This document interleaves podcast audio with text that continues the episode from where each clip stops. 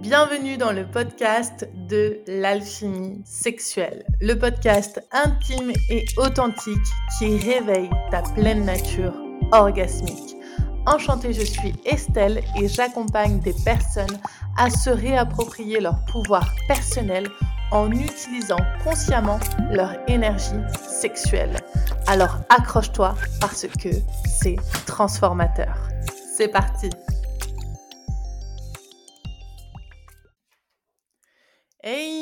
j'espère que vous allez bien. Je suis ravie de vous retrouver pour ce nouvel épisode et cette nouvelle semaine passée ensemble.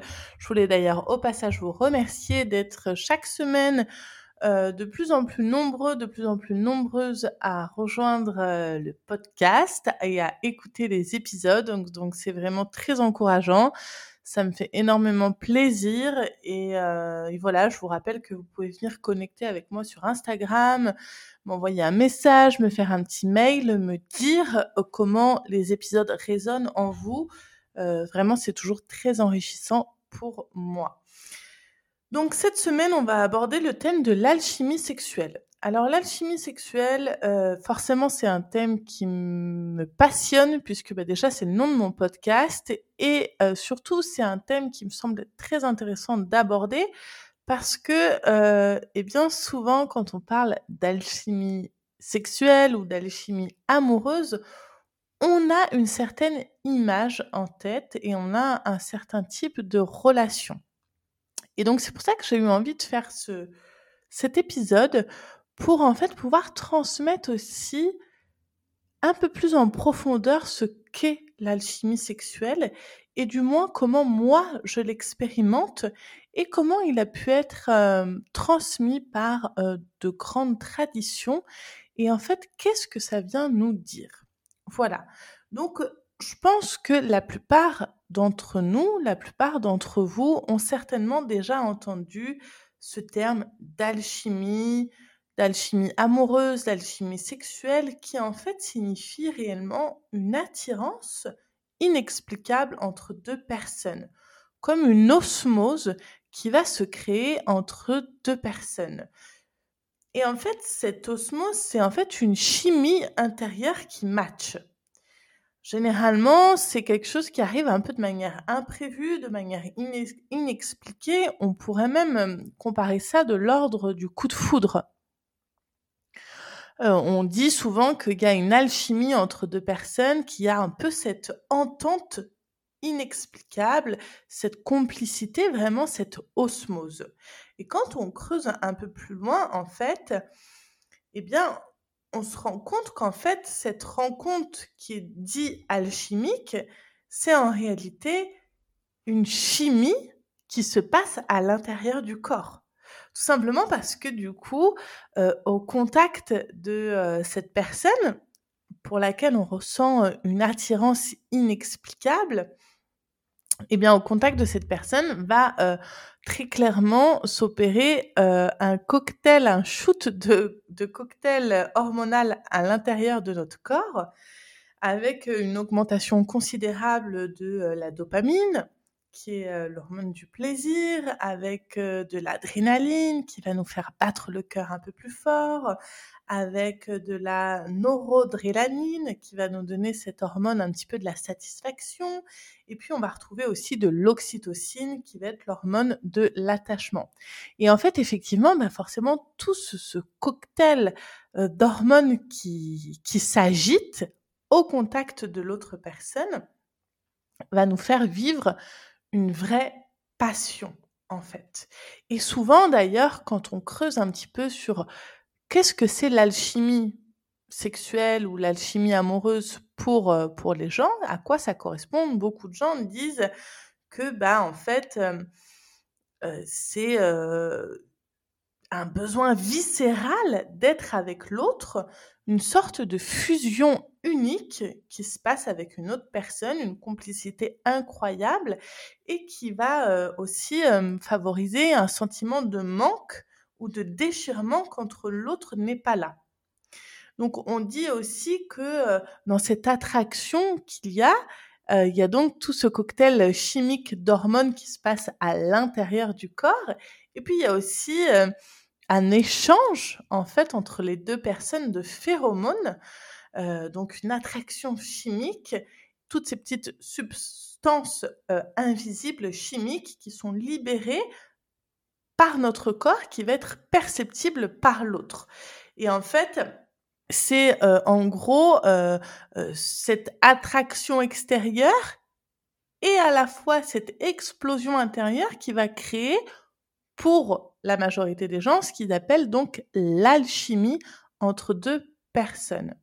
On pourrait dire vraiment cette fusion amoureuse. Et alors oui, c'est vrai que c'est une bonne façon d'expliquer ce qui se passe quand on parle d'alchimie entre deux personnes.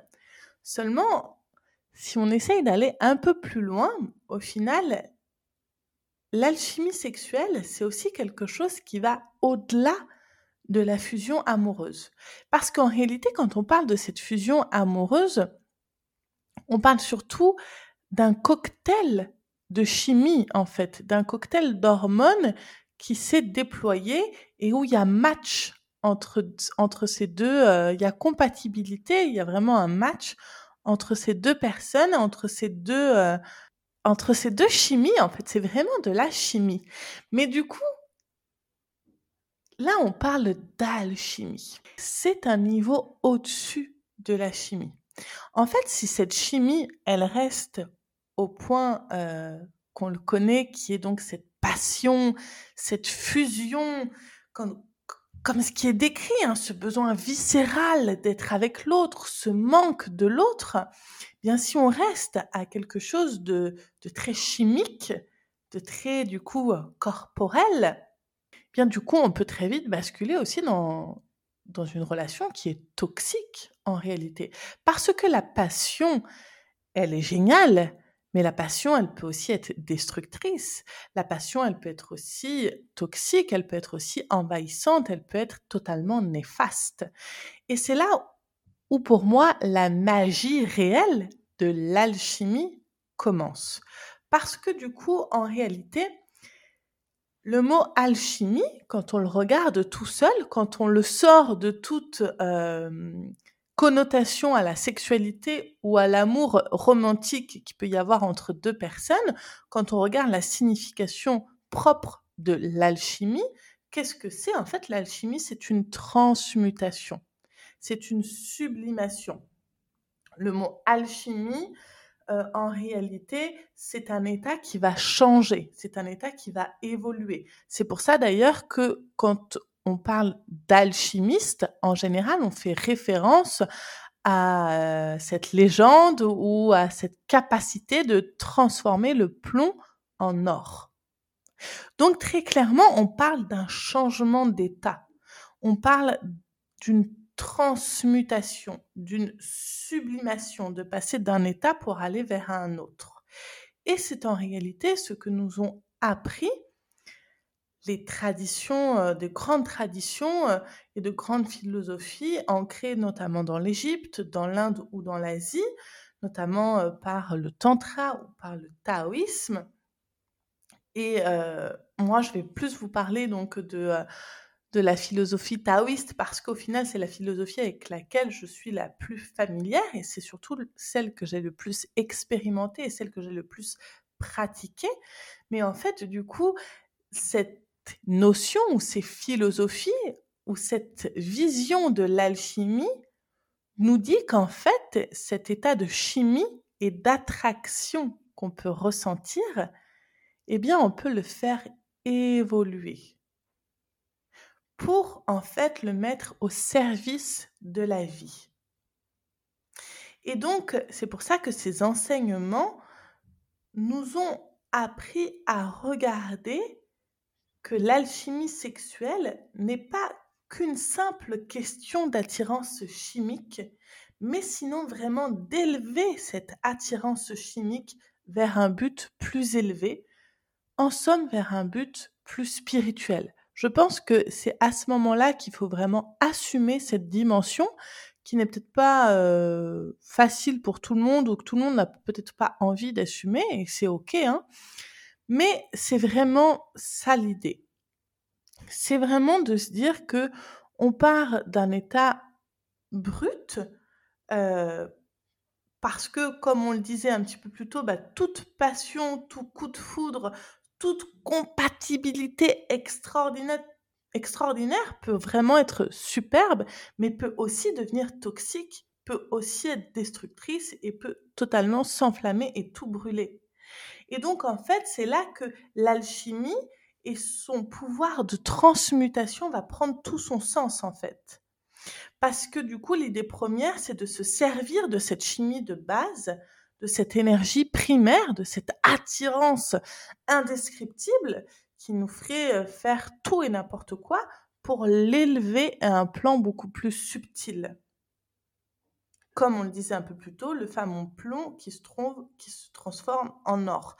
Et en fait, très concrètement, dans la sexualité, comment ça va se, se euh, matérialiser ou comment ça marche? Bien, en fait, c'est l'idée d'utiliser cette énergie primaire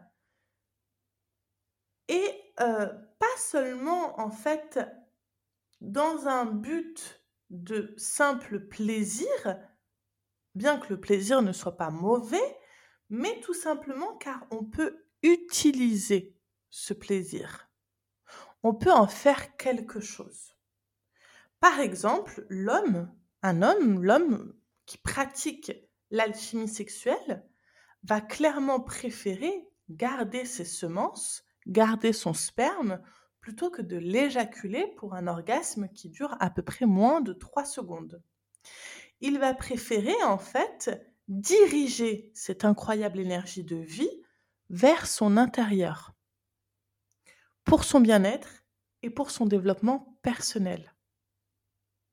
Parce que du coup, c'est là que la tradition taoïste ou même la tradition euh, hindouiste du tantra, et même en Égypte, c'est des choses qui étaient très claires, qui étaient pratiquées, que, que, que les gens connaissaient, qui étaient beaucoup plus ancrés, qui, qui se savaient beaucoup plus que maintenant, dont on parlait en fait, c'est que cette énergie sexuelle, cette énergie de vie, cette énergie créatrice, elle n'a pas que pour but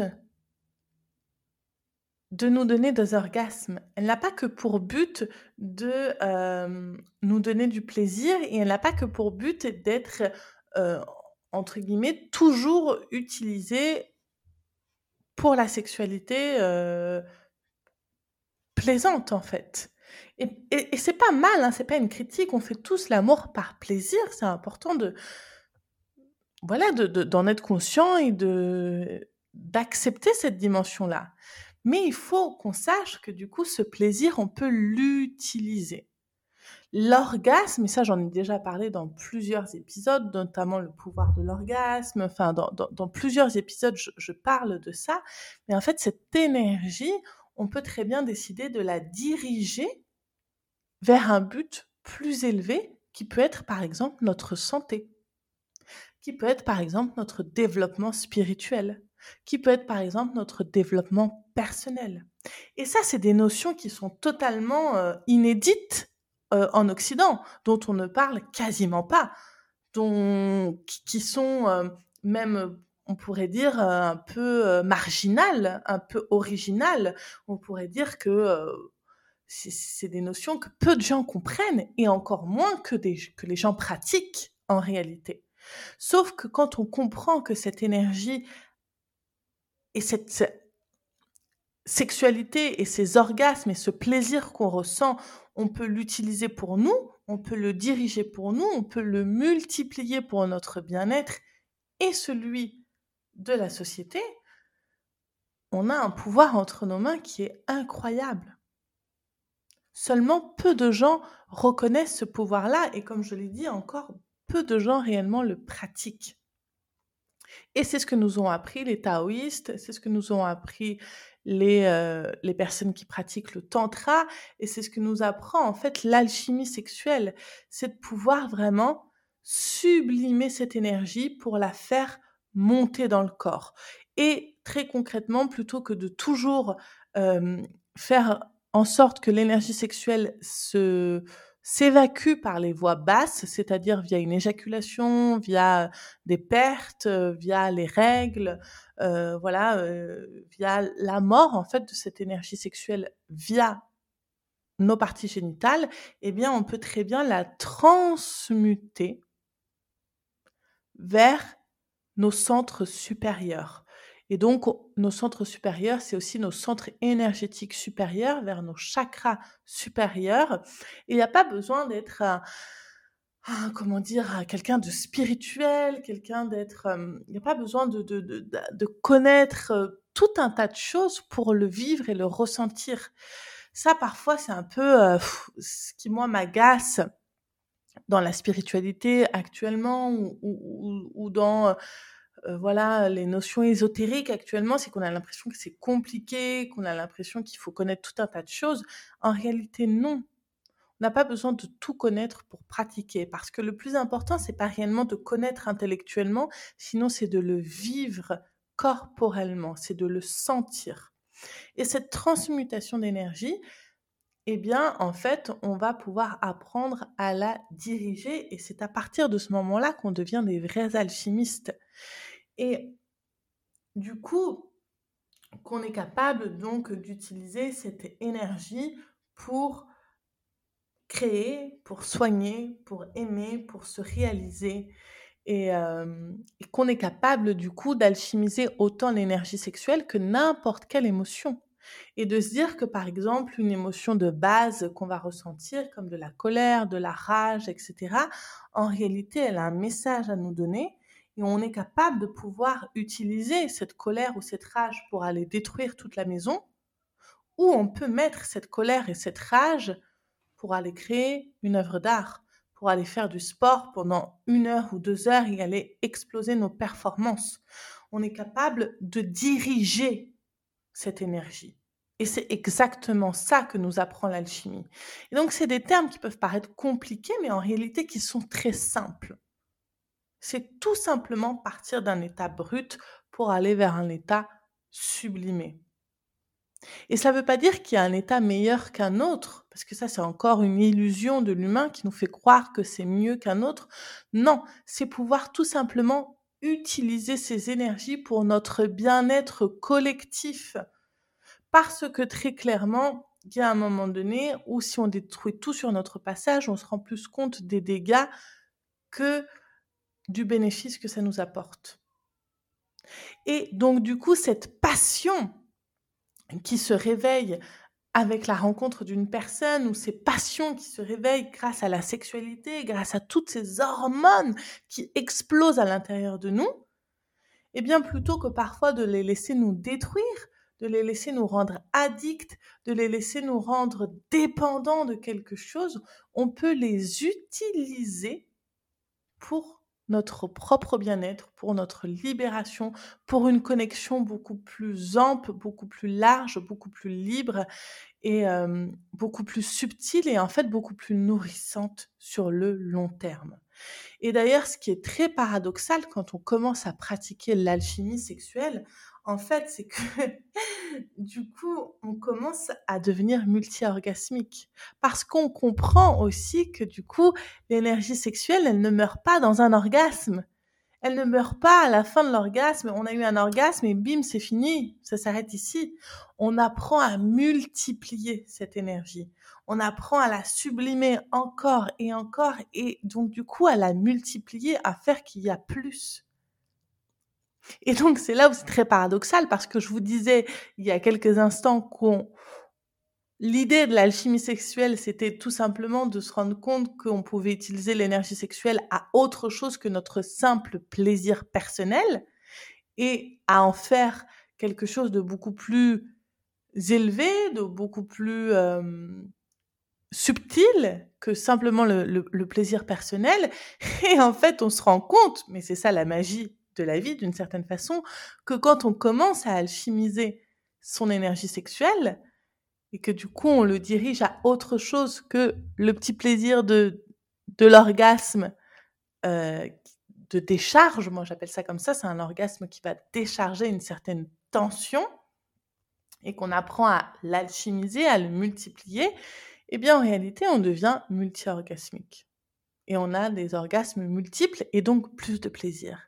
Et un plaisir beaucoup plus profond, beaucoup plus long, beaucoup plus stable, beaucoup plus équilibré et beaucoup moins dans une tension d'un pic qui monte et qui descend. Mais dans quelque chose qui va monter progressivement et qui va se maintenir à cet état-là. Et donc, c'est là où le, paradoxe est, parce qu'en fait, on alchimise pour quelque chose qui est plus grand que nous, mais on en récolte aussi plus de plaisir, plus de connexion, plus d'amour.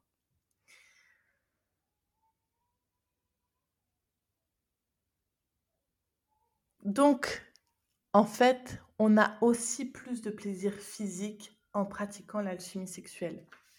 Et encore une fois, euh, avant de, de, fermer cet épisode, je voudrais quand même dire que ça ne veut pas dire forcément que c'est mieux que de vivre une relation sexuelle, on va dire, un peu plus standard, avec un début, un milieu et une fin.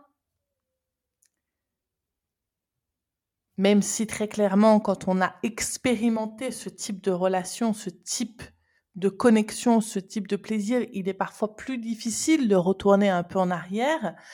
Mais en réalité, il n'y a pas une formule qui est mieux que l'autre. C'est juste pouvoir connaître. Et quand on connaît, quand on reprend le pouvoir de notre savoir, je pense que c'est là où on devient puissant, en fait, d'une certaine façon.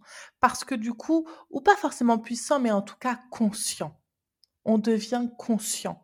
Tout simplement parce qu'on sait que nous ne sommes pas obligés de toujours faire mourir l'énergie sexuelle de la manière dont on l'a toujours fait, mais qu'on peut s'entraîner à sublimer cette énergie pour pouvoir la diriger vers notre santé, vers notre bien-être personnel et vers tout un tas de réalisations qui sont au-delà que le simple plaisir rapide qu'on peut éprouver parfois, qui n'est pas mauvais, qui parfois fait du bien. Parfois, ça fait du bien encore de tout simplement monter en tension, relâcher la tension, aller dormir et on verra ce qui se passe demain. Encore une fois, c'est OK. Il n'y a pas de jugement de valeur. C'est juste que quand on est habitué à toujours vivre ça, ça peut être intéressant de s'ouvrir à d'autres pratiques et notamment à celle de l'alchimie sexuelle que je tente d'une certaine façon de vous enseigner par ce podcast, de vous transmettre, que vous puissiez connaître tout simplement d'autres façons de faire et que en séance individuelle avec mes clients, avec les personnes que j'accompagne, je peux aller beaucoup plus profondément dans l'apprentissage de cette pratique qui ne se fait pas du jour au lendemain. Voilà, qui demande un certain temps d'adaptation, de connexion et surtout de pratique pour pouvoir réellement en sentir les effets. Voilà. Donc j'avais envie de vous faire cet épisode sur l'alchimie sexuelle parce que l'alchimie sexuelle, c'est vraiment un thème extraordinaire et euh, une ressource surtout que nous avons à l'intérieur de nous et que nous pouvons utiliser de manière bien plus grande que nous le faisons aujourd'hui. Voilà. J'espère que cet épisode vous a plu. Je vous dis à la semaine prochaine. On va parler aussi d'un thème assez important et on continue dans les thèmes un peu comme ça, ésotériques, un petit peu différents parce qu'on va parler de la magie sexuelle et notamment je vous dirai un petit peu quelle est la différence entre l'alchimie sexuelle qu'on a évoquée tout au long de cet épisode et la magie sexuelle. Voilà, qui sont deux pratiques totalement différentes. Voilà, donc eh bien je vous dis à la semaine prochaine, je vous remercie encore de votre présence ici et je vous embrasse très fort. Ciao Merci d'avoir écouté cet épisode. Si l'épisode t'a plu et que le podcast en général te plaît et que tu en as envie, pense à me mettre une évaluation sur Spotify ou sur iTunes.